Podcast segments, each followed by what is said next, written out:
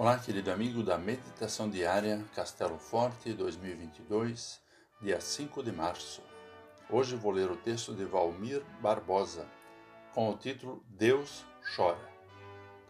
Quando Jesus viu que ela chorava e que os judeus que a acompanhavam também choravam, agitou-se no espírito e se comoveu. Jesus chorou. Conforme o Evangelho de João 11, versículos 33 e 35. A Bíblia registra não menos do que três momentos em que Jesus chorou enquanto esteve nesta terra.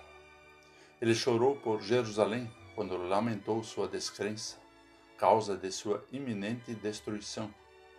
Quando orou ao Pai, sentindo angústia e as vésperas de sua morte. E quando seu amigo Lázaro morreu.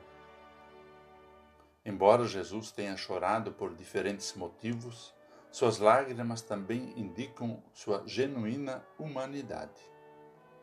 Ao mesmo tempo em que a Bíblia afirma a sua plena divindade, ela também afirma a sua plena humanidade. Jesus sentiu fome, sede, cansaço e todas as emoções comuns às pessoas, inclusive a tristeza, a ponto de chorar. Em Jesus, Deus chora.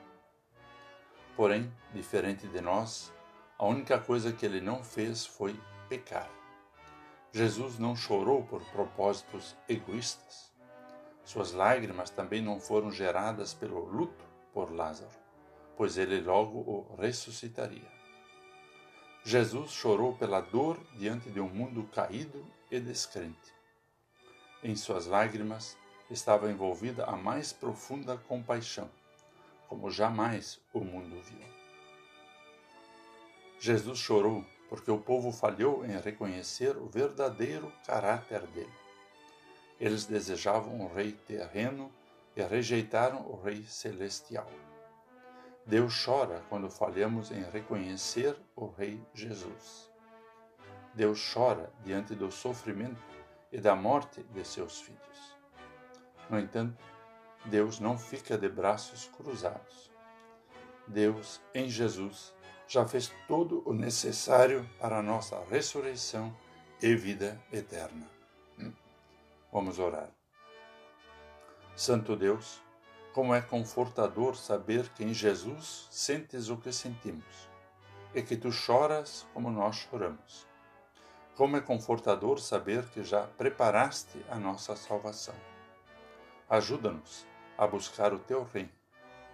Em nome de Jesus. Amém. Aqui foi Vigan Decker Jr. com a mensagem do dia.